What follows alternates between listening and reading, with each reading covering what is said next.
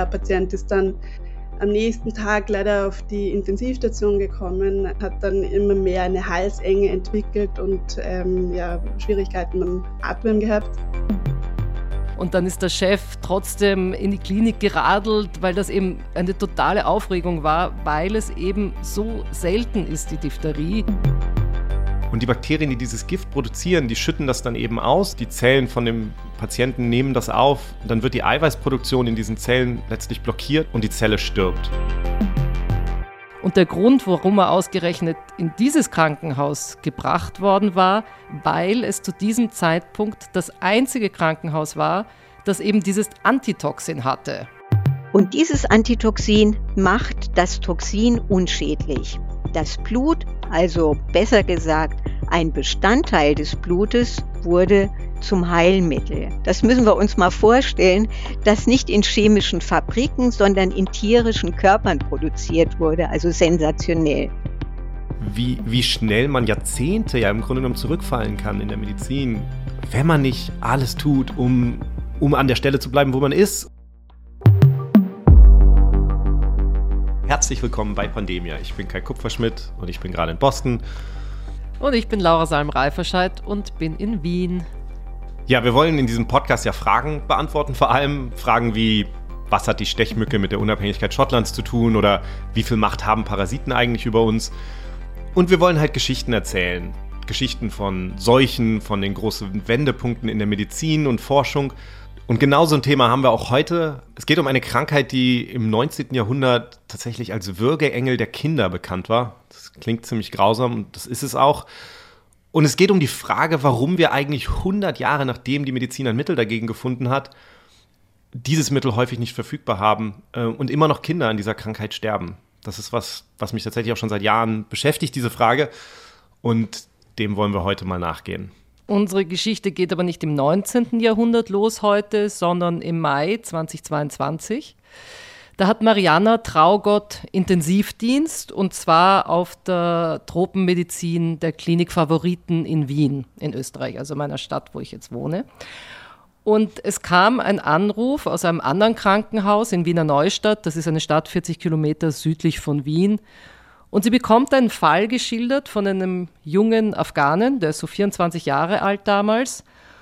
Und der kam am 23. Mai ins Krankenhaus mit ganz argen Halsschmerzen. Und das Tragische war, dass der erst drei Tage vorher überhaupt in Österreich als Flüchtling registriert worden war. Die haben ihn ähm, sofort aufgenommen und haben eben im Pharynx oder im, im Rachenbereich riesige Belege gesehen.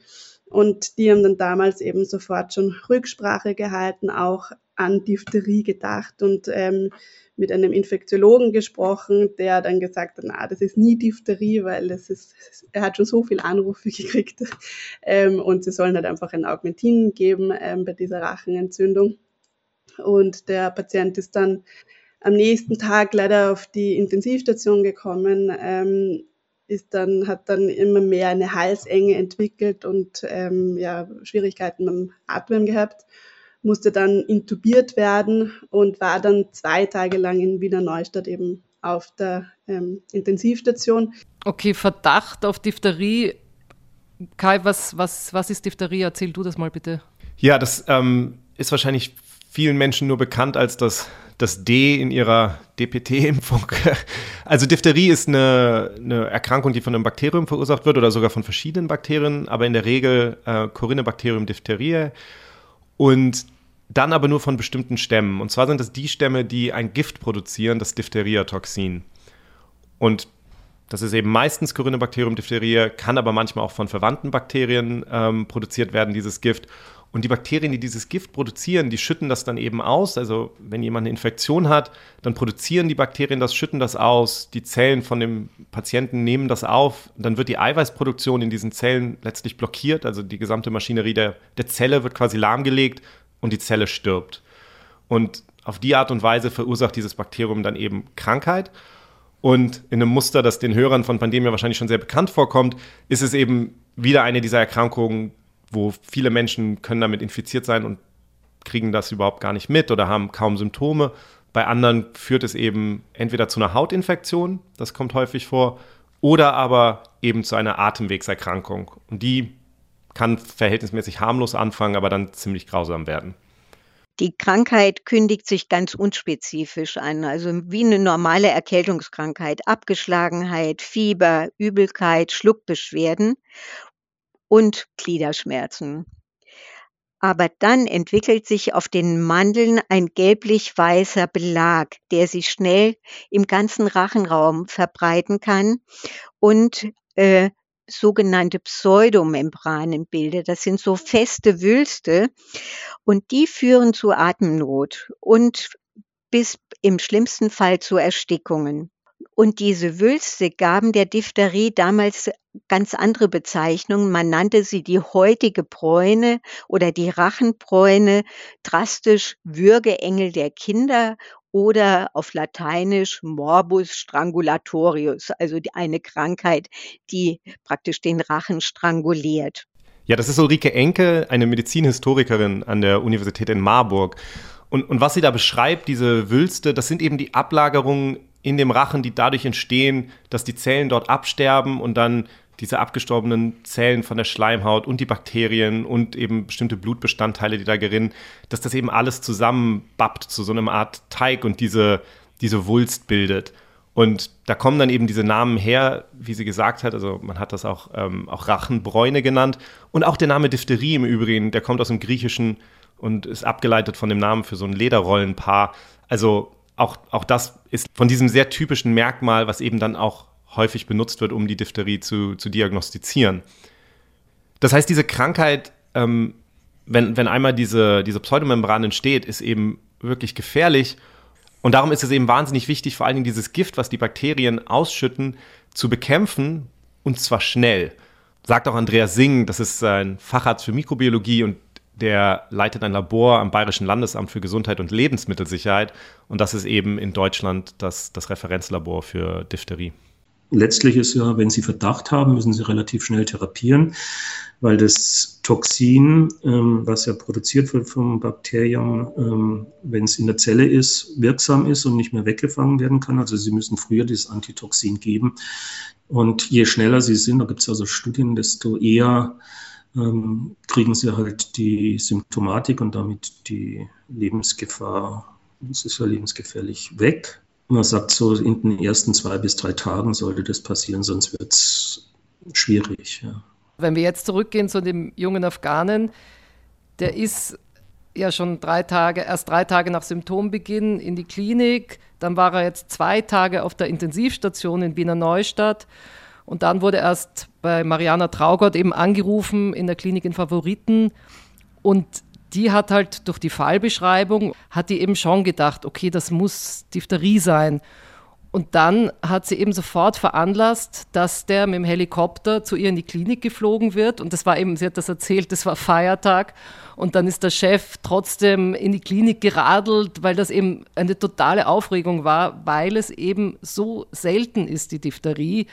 Und der Grund, warum er ausgerechnet in dieses Krankenhaus gebracht worden war, weil es zu diesem Zeitpunkt das einzige Krankenhaus war, das eben dieses Antitoxin hatte.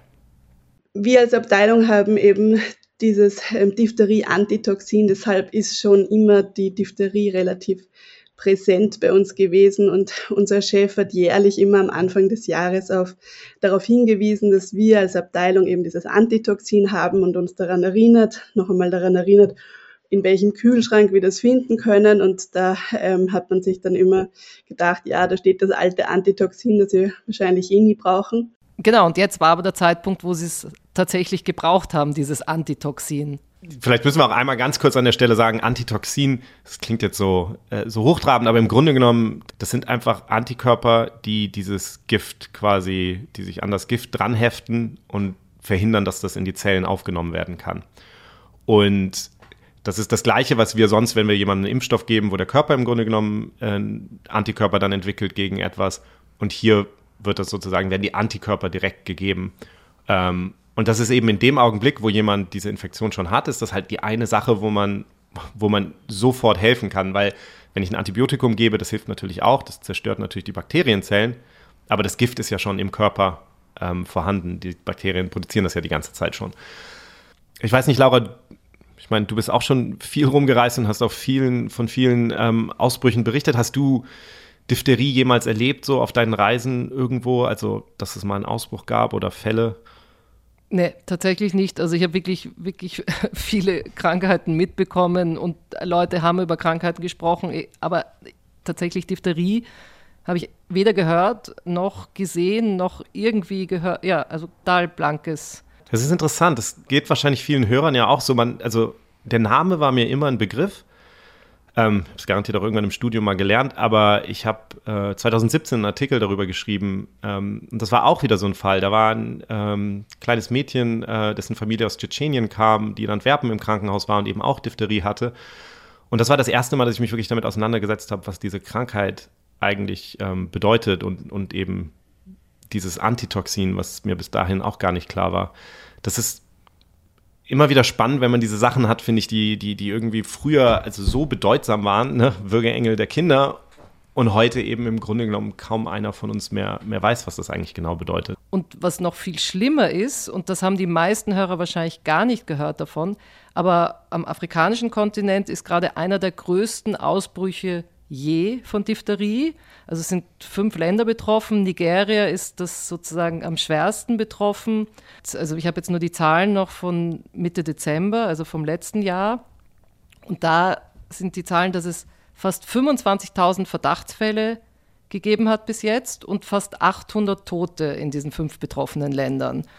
Und das Schlimme ist halt natürlich, dass ein Drittel der Fälle eben kleine Kinder sind. Das ist dann eben ein bisschen anders als im Krankenhaus in Österreich, wo dann der Helikopter kommt und den Mann in eine Spezialklinik bringt.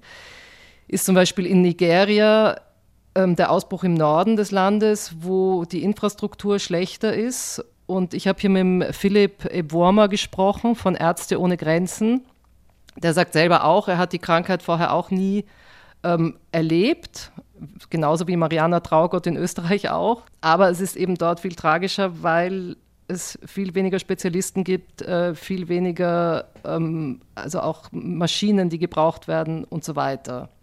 Every case really touches me because uh, at the end of the day, I get to see the the statistics. So, but of note was a particular child the first day she was admitted, I saw all the complications at the same time. At that point, I knew that with the resources available, it was only a matter of time. It took a couple of days. The, despite all the intervention of the very hardworking doctors and nurses, it was just a matter of three, four days, and uh, we got the news that the child had passed away. So the child was just literally uh, uh, ticking. Um, we were just bidding our time, really. So coming the following day he's worse than the previous day. Then uh, you do the best you could that day. Then you come in the following day is worse than even. It was. It's really struck me. Also er berichtet hier vor allem von einem Fall, der im, im Gedächtnis geblieben ist, ein Kind, Ähm, es war einfach nur eine, eine Frage der Zeit. Sie konnten einfach nichts machen, obwohl die Ärzte wirklich alles versucht haben.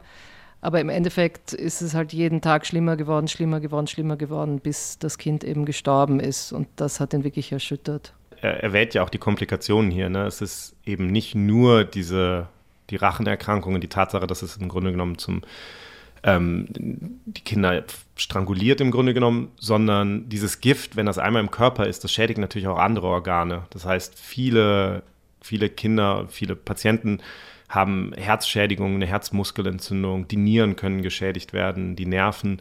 Und das sehen die eben gerade in Nigeria sehr viel, diese Komplikationen. Und die Frage, warum es sein kann, dass da immer noch Menschen dran sterben, ist das, wo wir heute so ein bisschen drüber sprechen wollen. Und dazu müssen wir uns dieses, dieses Gegenmittel auch noch mal ein bisschen genauer angucken. Also wir haben es ja ganz kurz schon mal gesagt, dieses Antitoxin, ähm, das ist auch nicht irgendetwas. Also zum einen dieses Diphtherie-Antitoxin, das steht auf der WHO-Liste der unentbehrlichen Arzneimittel. Ähm, das ist eine Liste, die die WHO herausbringt, die im Grunde genommen sagt, das sind Medikamente, die jedes Gesundheitssystem verfügbar haben sollte, die, die absolut unentbehrlich eben sind.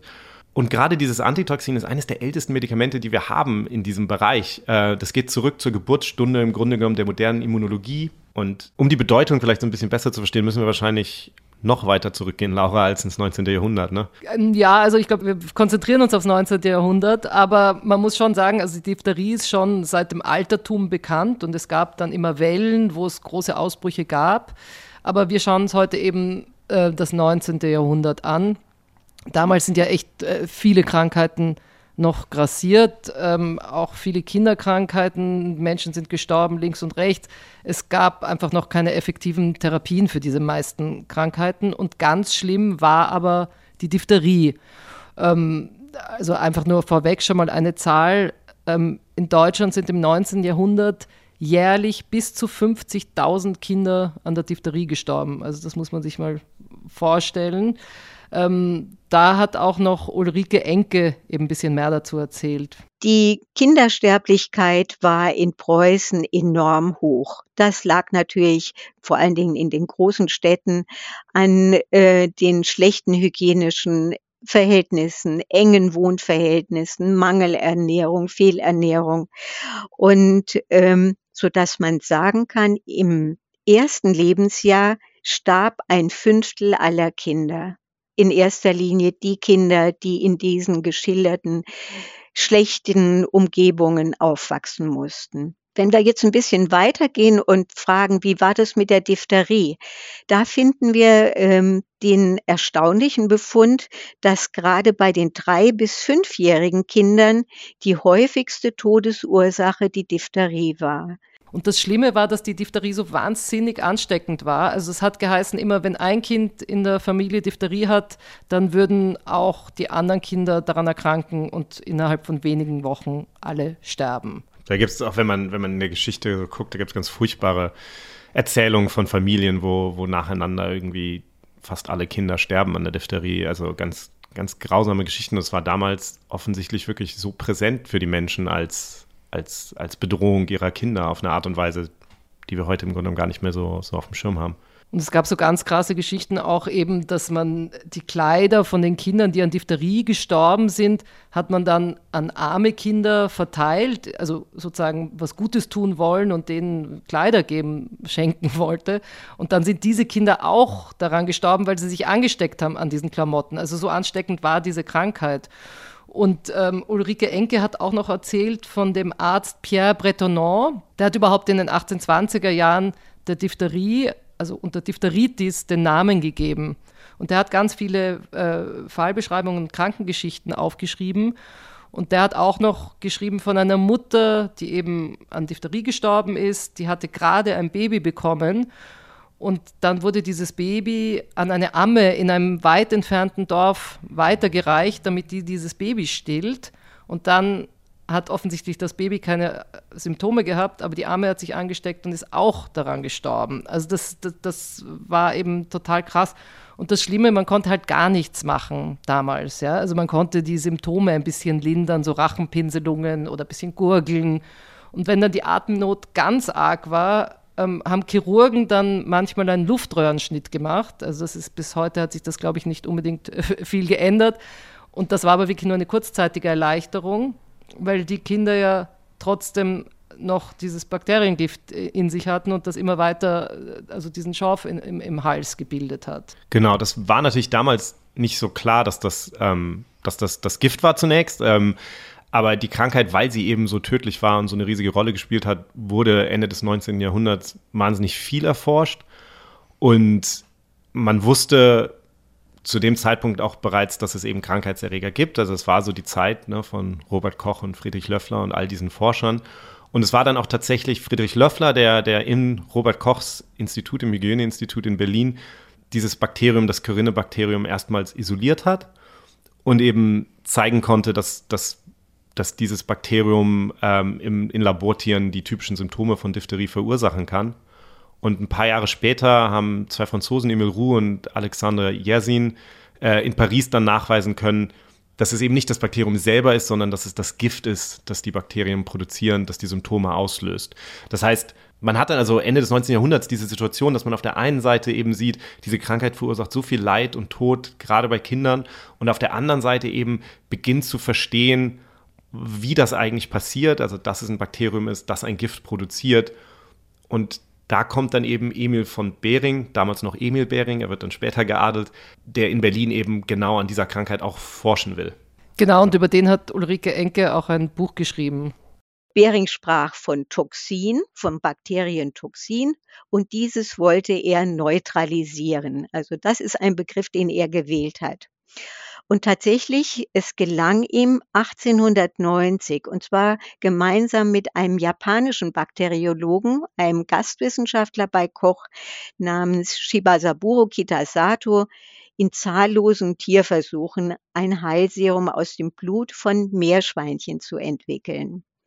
Das Blutserum immunisierter Tiere enthielt ein Antitoxin. Das konnten die beiden nachweisen.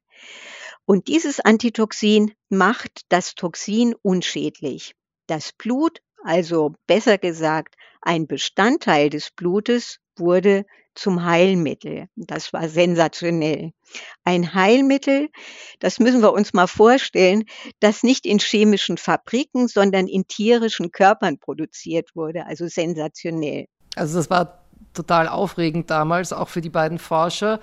Also beide haben eigentlich zu der Zeit an verschiedenen Bakterien gearbeitet. Also der Kitasato an Tetanus und der Bering an Diphtherie. Und beide ähm, Bakterien haben aber eben Toxin erzeugt. Also war sozusagen der Gedanke dahinter, wie man das neutralisieren könnte, eigentlich ein ähnlicher Gedanke. Und ganz wichtig war eben diese Kooperation zwischen den beiden. Es gab damals überhaupt ganz viele Synergieeffekte. Zwar war eine totale Konkurrenz zwischen den ganzen Forschern, wer zuerst publiziert. Das ist, glaube ich, bis heute so, oder Kai? Also, dass man sozusagen, wer zuerst irgendwas publiziert hat, gewonnen. Aber damals war das eben auch schon so und es gab eben ganz viele ähm, naturwissenschaftliche und medizinische Zeitschriften, wo man publiziert hat. Und das Gute war, dass die Kollegen, also egal ob in Frankreich oder in Berlin, die konnten dann immer genau nachverfolgen, was die Vorgänger eigentlich gemacht haben. Also zum Beispiel wusste der Bering genau, was eben der Roux und der Yessin in Paris gemacht hatten, weil in dem Journal vom Institut Pasteur das Verfahren, um dieses Toxin zu isolieren, genau beschrieben war. Und das konnte der Bering dann eben genau nachverfolgen und das war eben, das hat ihm total weitergeholfen. Aber ähm, also jetzt hat sie ja, jetzt hat die, die Ulrike Enke ja gesagt, man hat also das mit Tierversuchen versucht und mit Meerschweinchen experimentiert und sowas. Und natürlich ist ihnen klar geworden, okay, jetzt Meerschweinchen oder Kaninchen, jetzt äh, da jetzt irgendwie viel Serum rauszukriegen, ist ein bisschen illusorisch, um viele Menschen damit zu heilen. Also es musste irgendwas was, was Größeres her. Das war zum Beispiel ein äh, algerischer Hammel, den hatte Robert Koch schon abgeschrieben, den konnten sie kostenlos verwenden. Man verwendete aber auch Schafe. Paul Ehrlich experimentierte mit Ziegen. Äh, es gab auch einen schwarzen Pudel und andere Hunde. Ähm, die hatten natürlich schon sehr viel mehr Blut, aber das Tier der Wahl war das Pferd. Einem Pferd konnte man nämlich drei bis vier Liter Blut entnehmen, ohne dass es ernsthaft erkrankt wäre. Also da wäre der Niki jetzt äh, nicht glücklich gewesen, dass man mit Pudeln experimentiert, glaube ich, oder? würde er jetzt sich, würde er schon so die Tische, die Hände am Tisch hauen. Ich sehe ihn vor mir, ja. ja. ja. Ähm, und das der, der, der algerische Hammel, das ist auch interessant, weil der wurde zuvor für Milzbrandexperimente verwendet. Und der hat dann dem Labor nur noch Geld gekostet. Also ich glaube, die waren dann ganz froh, wenn, wenn der weiterverwendet wurde für andere Experimente. Aber ich glaube, grundsätzlich Tierschutzorganisationen werden, werden heute unglücklich über diese, diese Massenverwendung von den verschiedensten Tierchen. Das spielt auch nachher nochmal eine Rolle, kommen wir nachher darauf zurück, äh, auf die Tierschutzorganisationen. Aber im Prinzip ist das, was da passiert, natürlich bei allen Tieren gleich. Also denen wird im Grunde genommen das Diphteriegift gespritzt direkt. Ähm, dem Hammel haben sie äh, im Übrigen zu viel Toxin gespritzt, das ist dann gestorben. Ähm, aber prinzipiell sollten diese Tiere natürlich nur krank werden, genesen. Wie wir heute wissen, haben die dann Antikörper produziert gegen dieses Gift und dann konnte man den Tieren eben das Blut entnehmen und dann das, die, die Zellbestandteile des Bluts trennen von dem, von dem flüssigen Teil, dem Blutserum und dann das Blutserum eben nutzen, weil da diese Antikörper drin sind. Was ich so spannend finde, ist, dass Bering das natürlich noch nicht wusste, also das die Antikörper waren damals ähm, noch nicht entdeckt. Und wenn man, wenn man so ein bisschen seine Literatur liest, also es gibt ganz interessante Literatur auch über die, die historische Einordnung, also weil es ja immer spannend ist zu denken, okay, was, was haben diese Menschen eigentlich gedacht mhm. damals, ähm, wie das funktioniert? Und in diesem wichtigsten Artikel, den, den, den Kitasato und Bering eben schreiben, da zitiert Bering im Grunde genommen einfach nur Goethe und sagt, äh, also das ist äh, Goethes Faust, wo er sagt, Blut ist ein besonderer Saft. Also ähm, da gibt es auch ein interessantes Paper, wo im Grunde argumentiert wird, dass eigentlich das Denken von Behring kam eher aus der, aus, dem, aus der Militärmedizin, wo man viel mit, ähm, mit Desinfektionsmitteln gearbeitet hat. Also es war so ein bisschen der Unterschied zwischen den Deutschen rund um Koch und den Franzosen, also Roux und Yersin und, und Pasteur und so, ähm, dass im Grunde genommen dieses Denken eher auf der, auf der Desinfektionsschiene lief und man gedacht hat, okay, da ist irgendetwas in dem Blut, also das Blut als ein Desinfektionsmittel fast gesehen wurde für bestimmte Dinge. Also da gibt es auch unterschiedliche Arten, wie das dann eingeordnet wird, aber am Ende war es natürlich so, man hat das probiert und im Rückblick erscheint das alles total logisch, aber damals war es natürlich überhaupt nicht klar, dass nur weil etwas jetzt funktioniert bei einem ähm, Hammel oder bei einem Kaninchen oder bei einem Pferd, dass das dann beim Menschen unbedingt funktioniert. Das heißt, man musste natürlich, letztlich der Beweis lag im, im Nachweis und, und darum hat man dann eben dieses Blutserum genommen, hat es nochmal gereinigt und hat es dann erkrankten Kindern gespritzt letztlich. Und das war ähm, der entscheidende Versuch, um zu schauen, ob dieses Blut tatsächlich eben Diphtherie bekämpfen kann. Und das hat es dann auch tatsächlich. Also die Krankenhäuser haben dann dieses Serum kostenlos bekommen. Als Gegenleistung mussten sie aber eine Fallbeschreibung an das Hygieneinstitut schicken. Also das war dann sozusagen wie eine Studie im Grunde, damit die Forscher eben wussten, wie hat sich die Symptomatik verändert. Und ähm, Ulrike Enke sagt, das grenzte halt einfach an ein Wunder. Das Fieber ging runter, die Membranen wurden abgestoßen und ausgehustet, der Schwächezustand ließ nach und das innerhalb von zwei, drei Tagen ähm, waren halt diese Kinder wieder gesund. Und das muss man sich einfach mal vorstellen, diese schreckliche Krankheit, wo die Kinder fast immer gestorben sind und dann einfach diese ja, fast wundersame Heilung. Und deswegen war das auch ein wahnsinniger Wendepunkt. Also es war, glaube ich, eigentlich so die erste Waffe im Kampf gegen Bakterien. Also es hat zwar nicht direkt die Bakterien angegriffen, ähm, dafür musste man noch auf Penicillin warten, aber immerhin konnte man schon gegen diese Krankheit vorgehen. Was ich halt so spannend finde, ist, das ist alles vor den Antibiotika, wie du gerade gesagt hast. Ne? Das heißt, man hat im Grunde genommen, bevor wir Chemikalien entwickeln, die jetzt, ähm, also bevor wir Penicillin haben und, äh, und andere Stoffe, die die Bakterien bekämpfen, haben wir im Grunde genommen ein, ein biologisches, was wir heute ein biologisches Heilmittel nennen würden, ne? Antikörper, also zielgerichtet ähm, im, im Lebewesen produziert, die eben ganz gezielt dieses, dieses, diesen Giftstoff weg, wegfangen. Und das wurde im Grunde genommen entwickelt, bevor verstanden wurde, wie das eigentlich funktioniert. Das ist schon wahnsinnig beeindruckend. Bering erhielt Ehrentitel Retter der Kinder, äh, Salvatore, Saveure und so weiter. Er bekam ganz, ganz viele Dankesschreiben, die übrigens in Marburg auch noch aufgehoben sind. Es ist rührend. Also es gibt äh, eine Dichterin aus ähm, eine Dichterin aus Jena, die eine Hymne auf ihn geschrieben hat. Sie nennt ihn den Erlöser. Einer ist gekommen, um uns zu retten. Das ist hochpathetisch. Ähm, ein anderer Brief, der besonders anrührend ist, stammt aus Brünn, er auch von einer Gräfin, die ein Bild ihrer Dank, ihrem Dankesschreiben beilegt. Und zwar sind da wie die Orgelpfeifen ihre acht Kinder aufgereiht, äh, vom Dreijährigen bis hin zur 18-Jährigen. Und diese Kinder waren alle an Diphtherie erkrankt. Wir haben ja vorhin schon gehört, wie hoch ansteckend die Krankheit war. Und alle diese Kinder konnten gerettet werden. Und um das zu beweisen, also einen bildlichen Beweis zu erbringen, legte sie Bering, der Familie Bering, dann äh, dieses dieses Familienfoto bei. Es ist wirklich hoch beeindruckend. Ja, aber es ist, schon, ne, es ist schon so, wenn man, wenn man das hört, so, also wenn hört. man jetzt zurückdenkt. Als Kai ist schon zu lange in Amerika. langsam, lang, lang, langsam kommt der amerikanische Akzent. Nein, das ist, ich finde das schon, es erinnert mich an, als der Impfstoff bei Covid-19 kam oder so, so dieses, und damals, das war natürlich noch viel, das muss noch viel stärker gewesen sein, so wenn es überhaupt nichts gab, überhaupt nichts anderes und dann kommt sowas, also sich so ein bisschen zu ver versuchen, da rein zu versetzen, was das mhm. bedeutet haben muss Ende des 19. Jahrhunderts, dass diese Sache, vor der wirklich jede, jede Mutter, jeder Vater irgendwie Angst hatte wegen seiner Kinder, dass das dann plötzlich behandelt werden kann. Also das ist, das ist schon, finde ich, finde ich einfach interessant, dass das so ein, so ein Moment war, wo wirklich was, was Grundsätzliches passiert in der Medizin. Also er bekommt dann ja auch, neben all den anderen Preisen, bekommt er 1901 den Nobelpreis für Medizin und das ist der erste Nobelpreis, der jemals vergeben wurde für Medizin. Also das zeigt so ein bisschen die Bedeutung, die das hatte.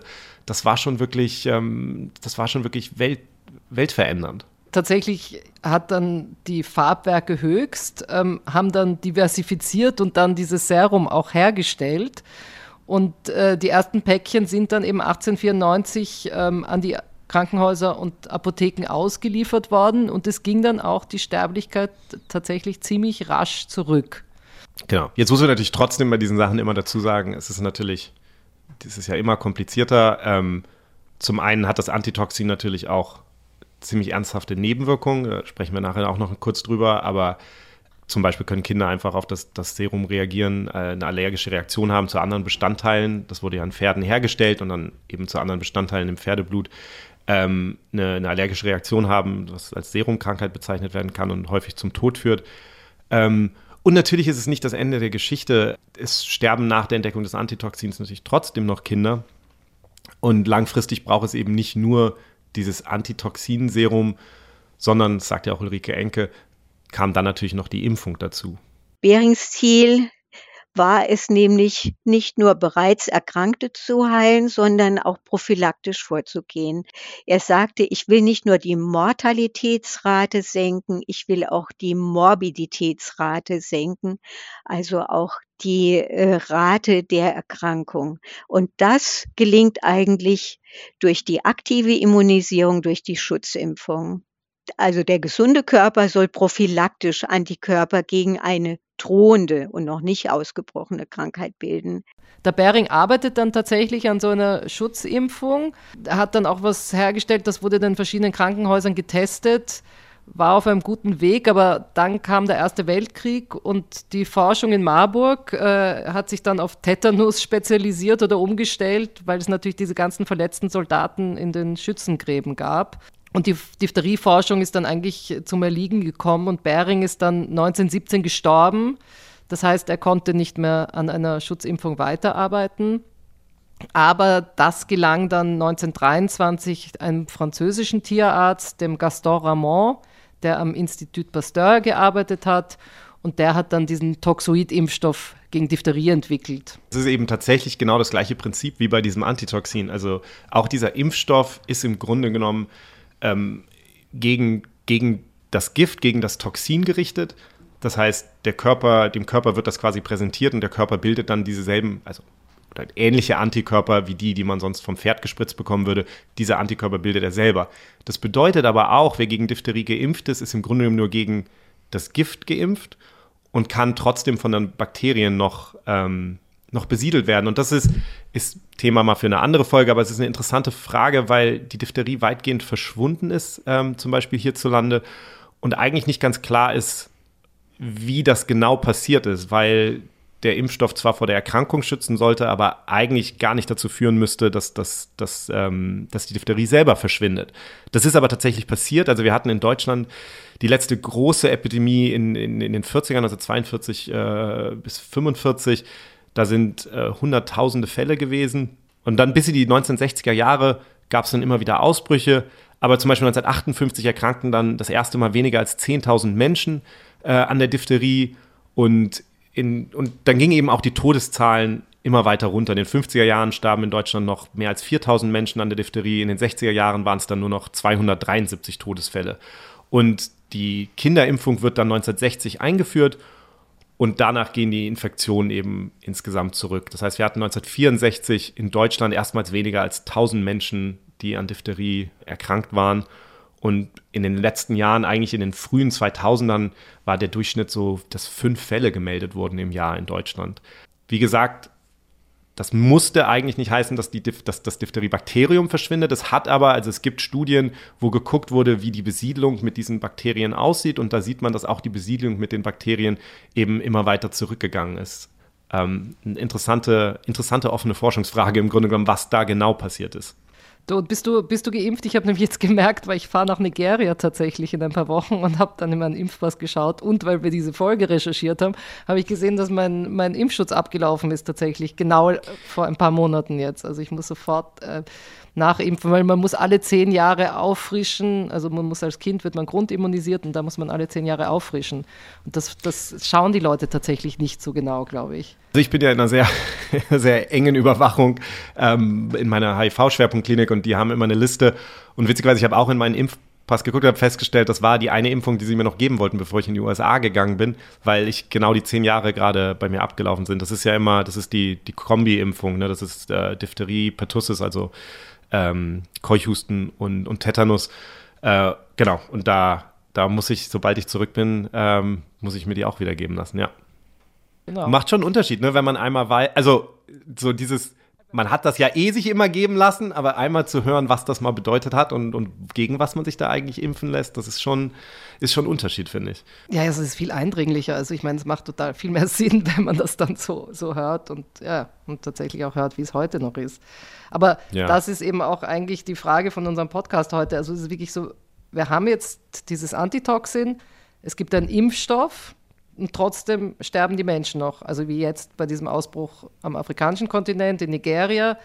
Und das ist halt die Frage, wie, wie, wie kann das eigentlich sein? Und dort ist es tatsächlich so, dass die Impfraten fallend sind.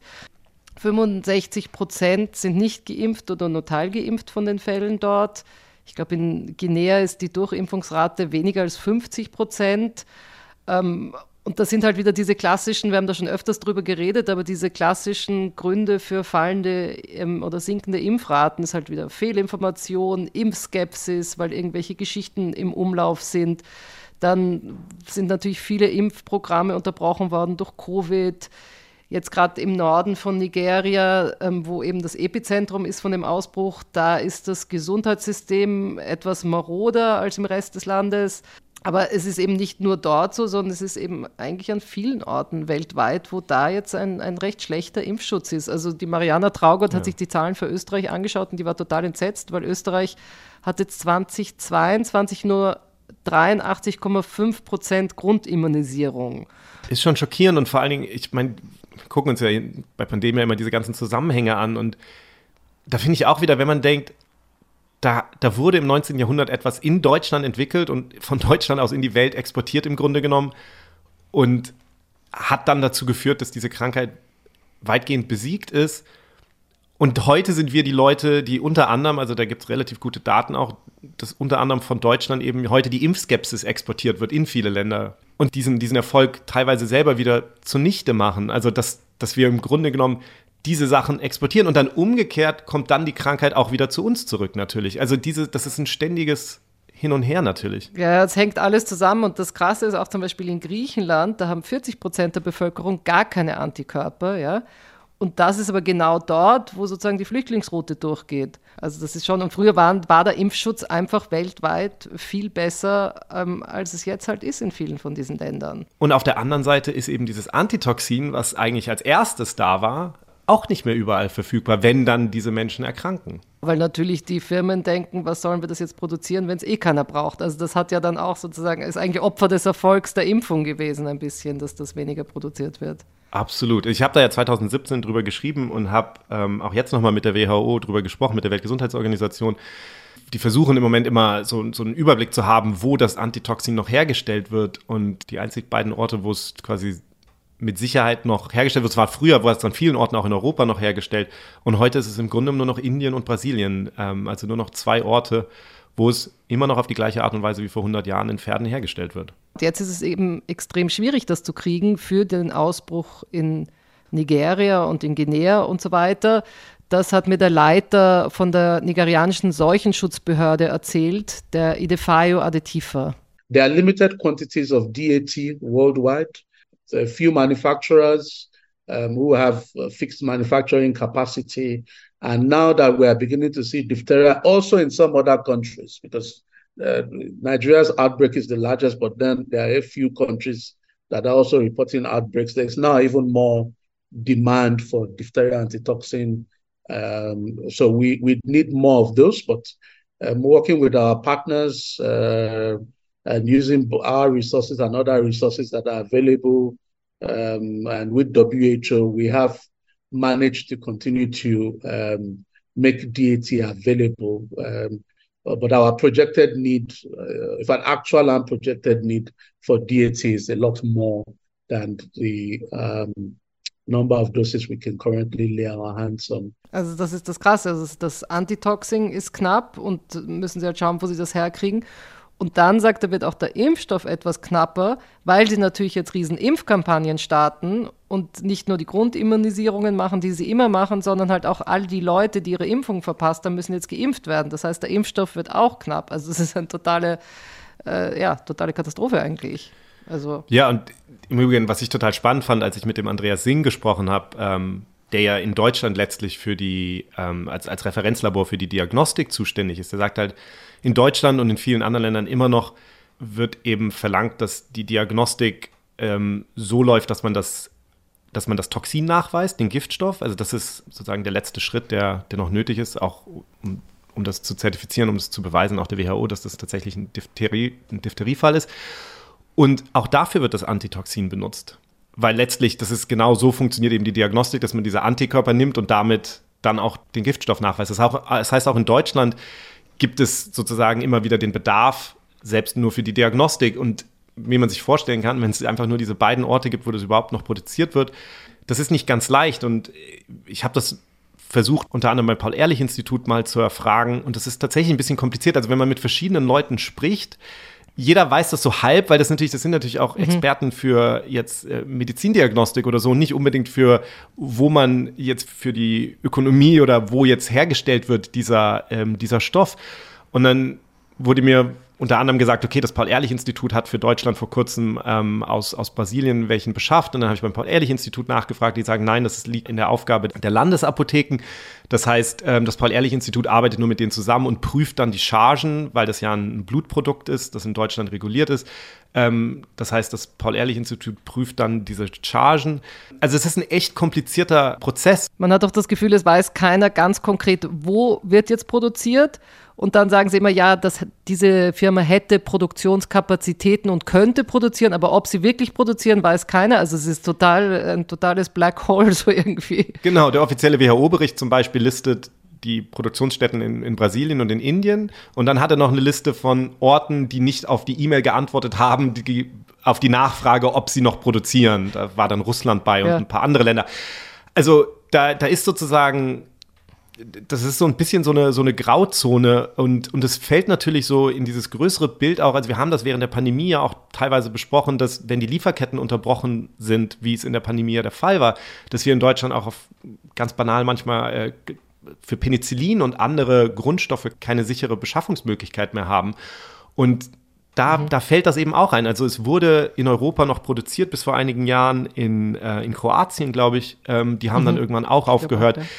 Das heißt, das sind solche, solche Sachen, wo eben der rein ökonomische Gedanke, okay, lohnt sich das für eine, für eine Firma eben eben nur eine Erwägung sein sollte vielleicht. Das finde ich schon immer wieder spannend und wenn man dann mit den Leuten in diesem Public Health Bereich redet, sagen die natürlich, ja, das ist total wichtig. Andererseits ist Diphtherie natürlich auch nicht unbedingt ähm, ganz oben auf der Liste der, der Dinge, über die sich Leute Gedanken machen. Da gibt es dann andere, die noch darüber stehen. Die Mariana Traugott hat gesagt, sie kriegen es aus Indien und sie sagt aber auch, jetzt in den, in den Jahren, also in dem Jahr, wo sie dann mehrere Fälle hintereinander hatten, da waren sie auch schon so, ups, äh, reicht es jetzt noch? Ja? Also das, und das sind nicht viele Fälle gewesen. Also nur, dass man sich das auch mal, ja, also es kann auch knapp werden hier dann. Das ist natürlich nicht das einzige Problem. Das ist eine Medizin, die vor mehr als 100 Jahren entwickelt wurde. Die hat eine ganze Menge Probleme und natürlich könnten wir heutzutage das auch anders machen. Ich habe darüber mit Michael Hust gesprochen.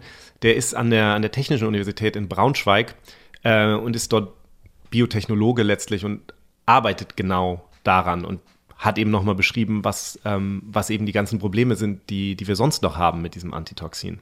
Gleichzeitig ist es so, dass eben diese ähm, Serien bei Menschen dazu führen, dass man eine, die sogenannte Serumkrankheit bekommen kann. Man kann ein, unter Umständen sogar einen anaphylaktischen Schock bekommen, weil man mehrfach schon Pferdeserien bekommen hat.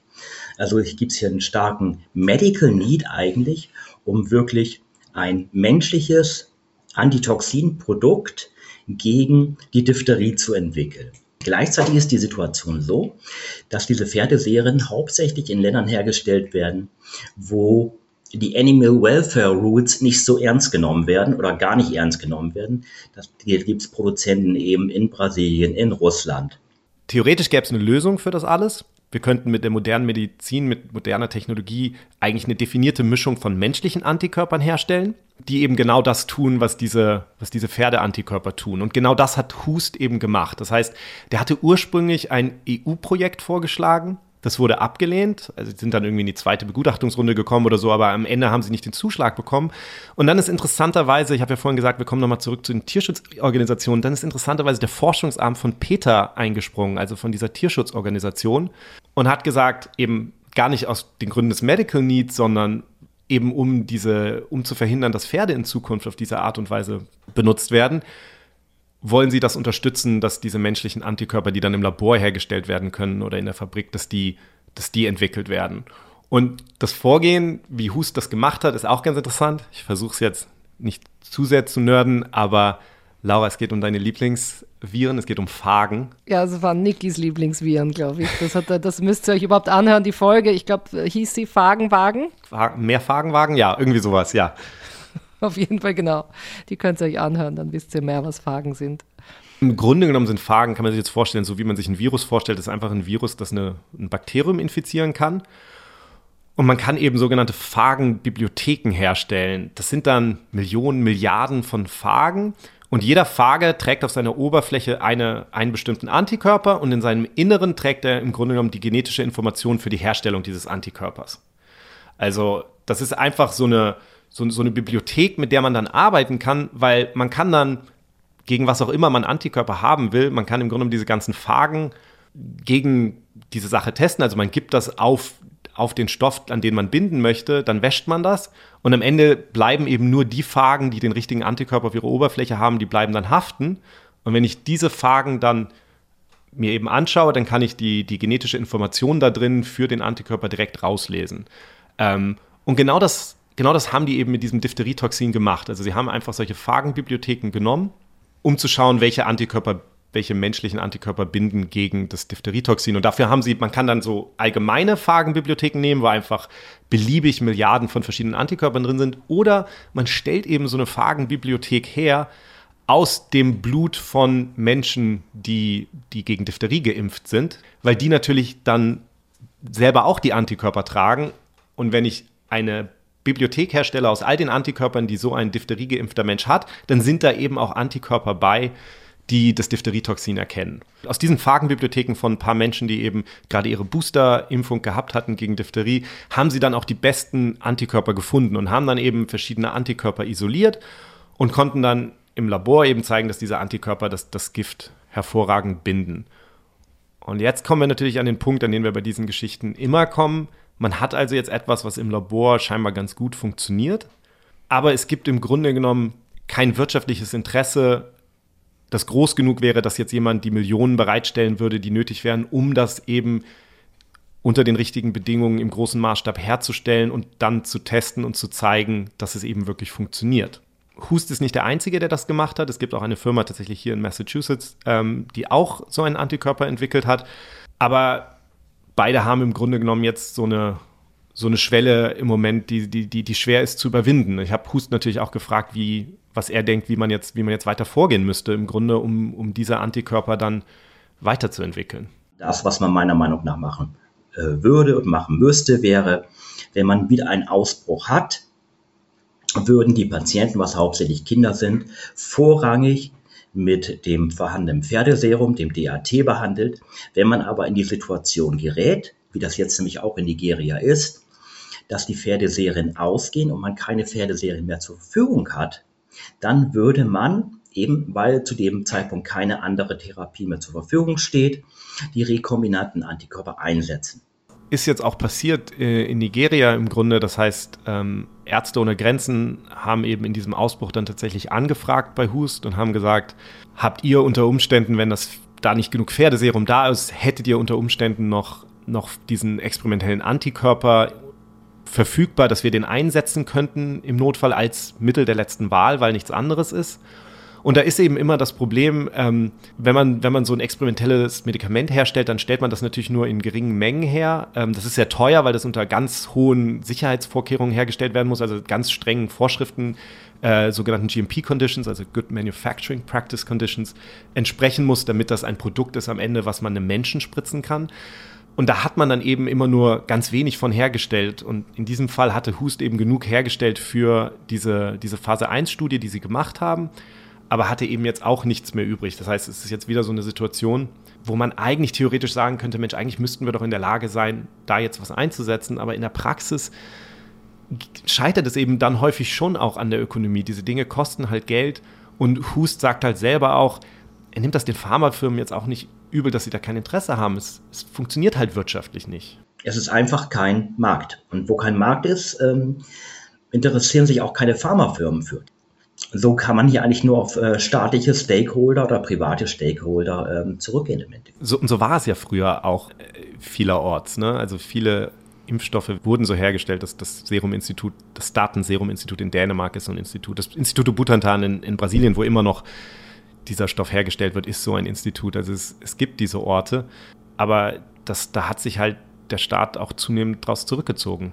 Und deswegen sind wir halt heute in der Situation, in der wir sind und in der Situation, in der dann ja auch dieser junge Afghane sich äh, findet in Österreich. Ja, die Geschichte äh, will ich natürlich noch fertig erzählen hier. Da war ja nicht das Problem, also dass es gar kein Antitoxin gab, ähm, sondern die Leute hatten halt Diphtherie einfach nicht am Schirm. Also kannte das halt hier einfach nicht mehr so. Und es gab halt nur dieses eine Krankenhaus, wo es das Antitoxin gab. Die Geschichte endet extrem traurig. Ähm, Mariana Traugott hat eben erzählt, dass er das Antitoxin erst nach sechs Tagen nach Symptombeginn bekommen hat dann schließlich. Und dann waren seine Symptome aber schon extrem schlimm. Der Patient hatte schon wahnsinnig hohe Entzündungswerte, ein, ein Nierenversagen und hat auch schon sehr viel ähm, Vasopressoren, also Katecholamine gebraucht, um den Blutdruck aufrechterhalten zu können und ähm, hat sich dann trotz der Antitoxingabe und auch der richtigen Antibiotikatherapie leider trotzdem weiter verschlechtert. Ist dann am nächsten Tag von der Lunge her so schlecht geworden, also ins ARDS ähm, gerutscht, dass er dann an die ECMO genommen werden musste. Also es ist so eine, eine Maschine, wo man das Blut durchleitet und ähm, mit Sauerstoff anreichert. Und da ist er dann ins AKH transferiert worden und leider ähm, zwei Tage später dann dort dann an einer Hirnblutung im Endeffekt verstorben. Ja. Ja, also echt schlimm, wie sich sein Zustand verschlechtert hat. Und, und das Allerschlimmste in dieser Geschichte oder das wirklich Traurigste ist, dass Marianne Traugott sagt halt, man weiß wahnsinnig wenig über den Mann. Er war, wie er zu ihr gekommen ist, schon intubiert, beatmet. Ähm, alles, was sie über ihn weiß, ist, dass er 24 Jahre alt ist. Sie beschreibt ihn als einen kräftigen jungen Mann und man weiß halt sonst gar nichts über ihn. Und vor allem war es so, er war ja drei Tage oder drei Nächte oder ein paar Nächte in diesem Flüchtlingsheim, wo er sich registriert hatte. Da hat er zusammen mit anderen Flüchtlingen im Zimmer geschlafen. Auch die konnte man nicht mehr ausfindig machen, um mehr über ihn rauszufinden. Also wirklich ja, traurige Geschichte. Man hat eben nicht mit ihm sprechen können. Und es hat dann eben die Gesundheitsbehörde auch versucht, noch was über ihn zu erfahren. Wir haben auch versucht, dann noch mit der, also dass man die Familie darüber informiert natürlich oder irgendwelche Freunde, aber leider konnte man überhaupt gar nichts über ihn herausfinden. Ja, es ist ein schrecklicher Gedanke, dass der bei uns da verstorben ist und niemand weiß, was eigentlich ähm, mit ihm passiert ist. Ja. Traurige Geschichte auf so vielen, auf so vielen Ebenen. Der Gedanke, dass das überhaupt Menschen bei uns an dieser Krankheit noch sterben und dann unter solchen Umständen. Das einzig Positive, was man jetzt irgendwie da rausziehen kann, ist, dass es zumindest jetzt in Österreich in mehreren Kliniken jetzt Antitoxin gibt, also auch in Salzburg und in Innsbruck. Und Mariana Traugott sagt, dass diese Zusammenarbeit, also zwischen Flüchtlingsheimen, den Behörden und den Kliniken einfach jetzt super funktioniert. Also in den Flüchtlingsheimen, sobald da irgendwie nur ein Verdacht da ist, werden die sofort geschickt in die, in die Klinik. Also da sind die Leute jetzt einfach viel aufmerksamer dieser Krankheit gegenüber. Und auch Mariana Traugott hat ganz viele Vorträge gehalten, hat Interviews in den Medien gegeben und so weiter. Es kommen jetzt auch viel mehr Verdachtsfälle zu ihnen, was zeigt, dass zumindest die Aufmerksamkeit höher ist. Es ist dann zwar meistens nicht Diphtherie, aber trotzdem. Und alle Fälle, die nach dem Afghanen, nach diesem jungen Afghanen eben dann vorstellig geworden sind und tatsächlich Diphtherie hatten, die haben ganz schnell Antitoxin bekommen, das waren milde Verläufe und sie haben eben überlebt. Und zum Schluss, was Marianne Traugott halt noch wirklich gesagt hat, sie hat echt plädiert, also zückt eure Impfpässe, schaut, wann eure letzte Impfung war und wenn die mehr als zehn Jahre zurückliegt, dann bitte auffrischen. Die ganze Geschichte heute ist natürlich so eine, wo man sagen muss, es ist also es zeigt, ich muss immer an die Rote Königin denken von, äh, von Alice im Wunderland, ne? die, glaube ich, zu Alice sagt, du musst so schnell laufen, wie du kannst, um an der gleichen Stelle zu bleiben. Also es zeigt eben so deutlich, wie, wie schnell man Jahrzehnte ja im Grunde genommen zurückfallen kann in der Medizin, wenn man nicht alles tut, um, um, um an der Stelle zu bleiben, wo man ist. Und das ist schwerer, das wird schwerer, auch schon häufig darüber gesprochen, es wird schwerer, je, je mehr eben dieser, dieser Schrecken in, Ver, in Vergessenheit gerät ein Grund von vielen, warum wir irgendwie bei, bei Pandemia ja häufig irgendwie auch über diese Geschichten sprechen, weil, ähm, weil sie eben relevant sind für, für die Medizin heute, auch wenn sie, auch, auch wenn sie manchmal als sehr, sehr vergangen daherkommen, ähm, sind sie nur so lange vergangen, bis wir sie vergessen haben.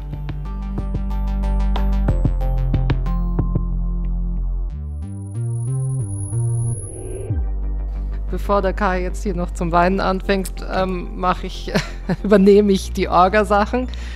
Also genau an dieser Stelle einfach nochmal vielen, vielen Dank für alle unsere Unterstützer. Und ihr könnt Clubmitglieder werden bei Steady und uns bei Apple Plus abonnieren. Wir freuen uns über jegliche, auch jegliche Interaktion von euch bei allen möglichen Social Media Kanälen. Ähm, ich weiß Kai, welche Social Media Kanäle haben wir noch?